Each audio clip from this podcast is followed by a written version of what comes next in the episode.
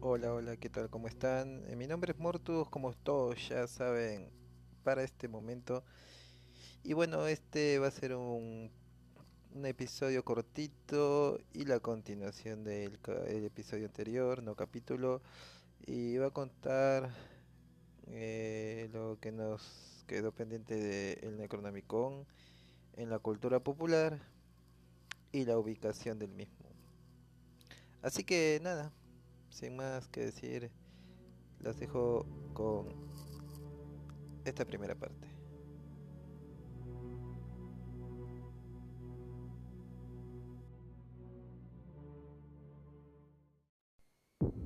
En la cultura popular, el Necronomicon hace apariciones menores en muchas películas, novelas, juegos de mesas y videojuegos.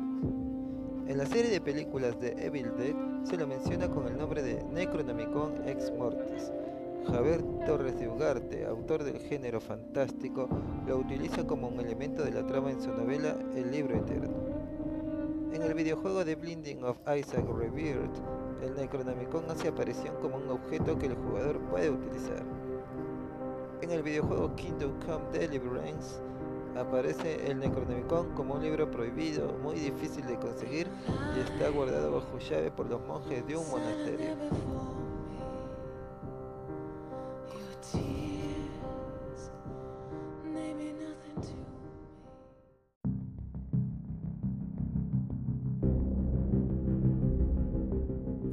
Baad al-Garru, Ninguicida, a ti te invoco, serpiente de las profundidades. A ti te invoco, Ninguicida, serpiente cornuda de las profundidades. A ti te invoco, serpiente emplumada de las profundidades, Ninguicina. Abre, abre las puertas para que pueda entrar. Ninguicida, espíritu de las profundidades. Espíritu de las profundidades. Observa y da valor a la puerta. Recuerda. En el nombre de nuestro Padre Enki, antes del vuelo, Señor y, y Maestro de Magos, abre la puerta para que puedas entrar. Abre si no quieres que arremeta contra la puerta. Si no quieres que, que tire abajo los barrotes. Si no quieres que destroce las paredes. Abre si no quieres que pase por encima de la fuerza. Abre. Abre la puerta si no quieres que levante los muertos para devorar a los vivos. Abre la puerta si no quieres que le otorgue poder a los muertos sobre los vivos. Abre la puerta si no quieres que consiga el número de muertos supere a los vivos. Linguicida, espíritu de las profundidades, ob- observador de la puerta, abre. Deja que los muertos se levanten y huelan el incienso. Y cuando aparezca el espíritu convocado, no os asustéis de sus formas o condiciones, mas de decirle estas palabras. Urug, uga, gistugi.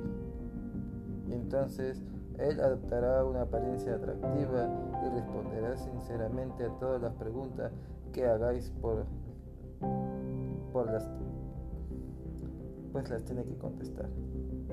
Y debéis recordar que después de haber respondido a vuestras preguntas, a vuestra entera satisfacción, tenéis que mandar al espíritu de vuelta al lugar de donde ha venido y no retenerlos por más tiempo.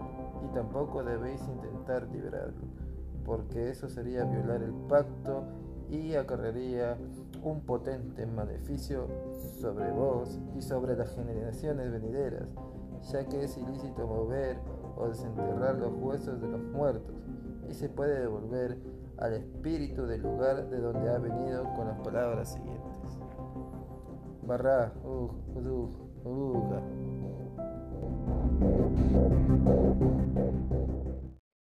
Bueno, continuando con el episodio de hoy, los dejo con las suizas de Burning Witches haciendo una canción llamada Necronomicon del año pasado, del 2020, de su disco Dance with the Devils.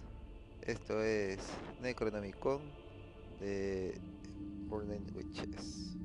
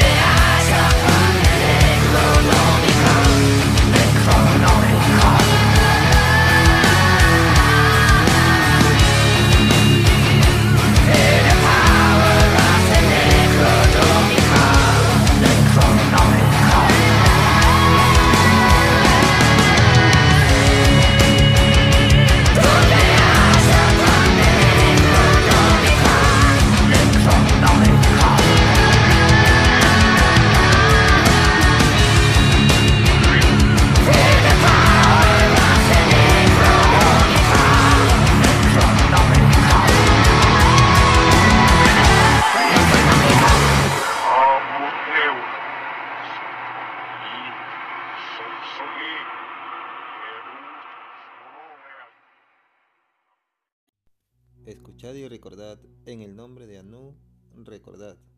En el nombre de Enlil, recordad. En el nombre de Enki, recordad. Cuando haya en lo alto de los cielos no habían sido nombrados, la tierra no había sido nombrada, y nada existía más que los mares de Apsu, el dios antiguo, y Mumu Tiamat, la diosa antigua. de aguas cuando eran una sola agua.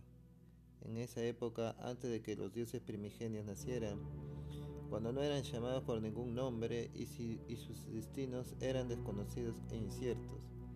Entonces fue cuando los dioses fueron formados a partir de los dioses antiguos. El Mu, el Shamu fueron creados y llamados por sus nombres, y durante eternidades crecieron en edad y en porte. Anshar y Gishar fueron creados y dieron a luz a Anu, que engendró Nudimut, nuestro maestro Enki, que no tiene rival entre los dioses. Recordad, los dioses primigenios llegaron todos juntos, molestaban a Tiamat, la diosa antigua, moviéndose adelante y atrás. Sí, le provocaban dolor de barriga a Tiamat. Por su rebelión enamorada del cielo, Apsu no podía reducir su clamor. Tiamat estaba atónita ante su actitud. Se comportaban de un modo repugnante para los dioses antiguos. Apsu levantó para matar a hurtadillas a los dioses primigenios. Luchó contra ellos con encantamientos, con hechizos mágicos, pero la hechicería de los dioses primigenios lo mató. Y esa fue su primera victoria. El cuerpo de Apsu fue colocado en un espacio vacío en una grieta de los cielos, oculto, yacía tumbado, pero su sangre clamaba hasta la morada del cielo. Tiamat, airada, retórica de impulsos malévolos, dijo, Vamos a crear a monstruos para que salgan a hacer la guerra contra estos hijos de la iniquidad, estos retoños asesinos que han destruido a un dios. Ubur se levantó, ella que había moldeado todas las cosas y que poseía una magia como la de nuestro maestro, aportó armas sin par a los arsenales de los dioses antiguos. Dio a luz a monstruos serpientes de dientes afilados, colmillos largos. Llenó sus cuerpos de ponzoña en lugar de sangre. Visitó terroríficamente a los dragones que rugían. Los coronó con aureolas, hizo dioses de ellos, para que aquellos que lo vieran corrieran peligro y para que con los cuerpos erguidos nadie pudiera obligarlos a abandonarlo. Invocó a la víbora y al dragón, al toro alado, al gran león, al dios loco y al hombre escorpión.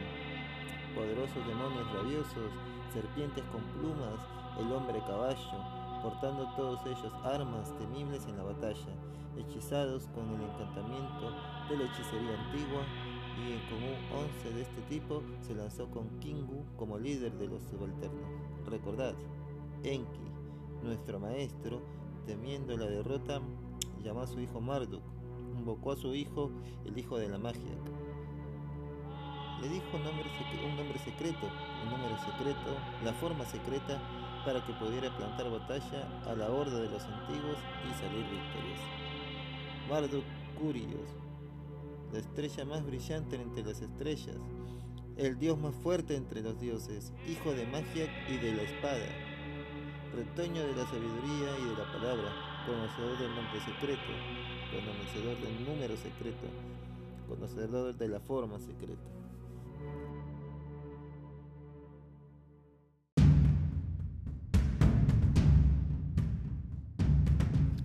Ubicación según Lovecraft, en la historia del Necronomicon, las copias del Necronomicon original se encuentran solamente en unas pocas bibliotecas entre las, que menciona.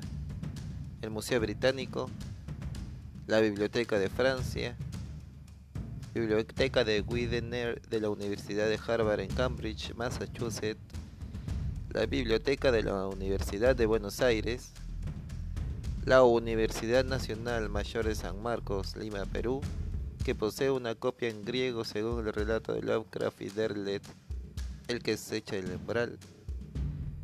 La biblioteca ficticia de la Universidad de Miskatonic, que se trataba de la traducción latina de Olaus Gomius, impresa en España en el siglo XVII, y en el encuentro de, de la casa de Charles Dexter Ward de 1900 41.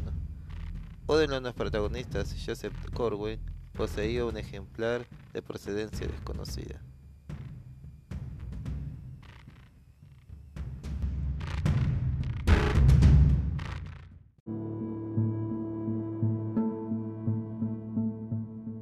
Bueno, esto ha llegado a su fin. Fue un pequeño episodio y ya que no había quedado concluso el anterior porque era muy muy largo. Pero bueno eh, acá los dejo con una canción que lleva por título Necronomicon de los suecos de Hypocrisy death metal sueco y bueno, esto forma parte de su disco Penetralia Osculum Obscenum, que fue una reedición del 2013 de estos dos discos de esta banda sueca. Así que, sin más nada que decir, eh, muchísimas gracias por llegar hasta acá, eh, gracias por eh, escuchar este capítulo nuevo, este episodio nuevo. Y bueno, como digo siempre, como casi siempre en realidad, si te gustó este episodio, el próximo te va a encantar. Chao, chao, gracias.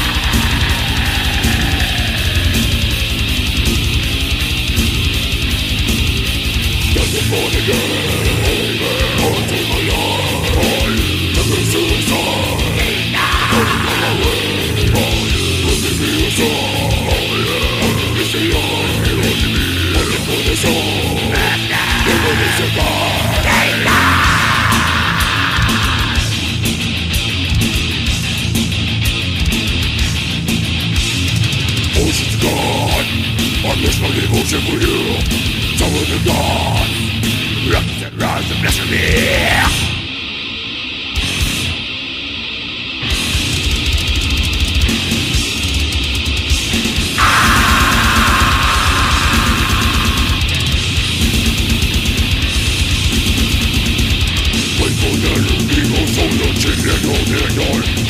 Debilas, que yo rasgo, rasgo, rasgo, rasgo, rasgo, rasgo,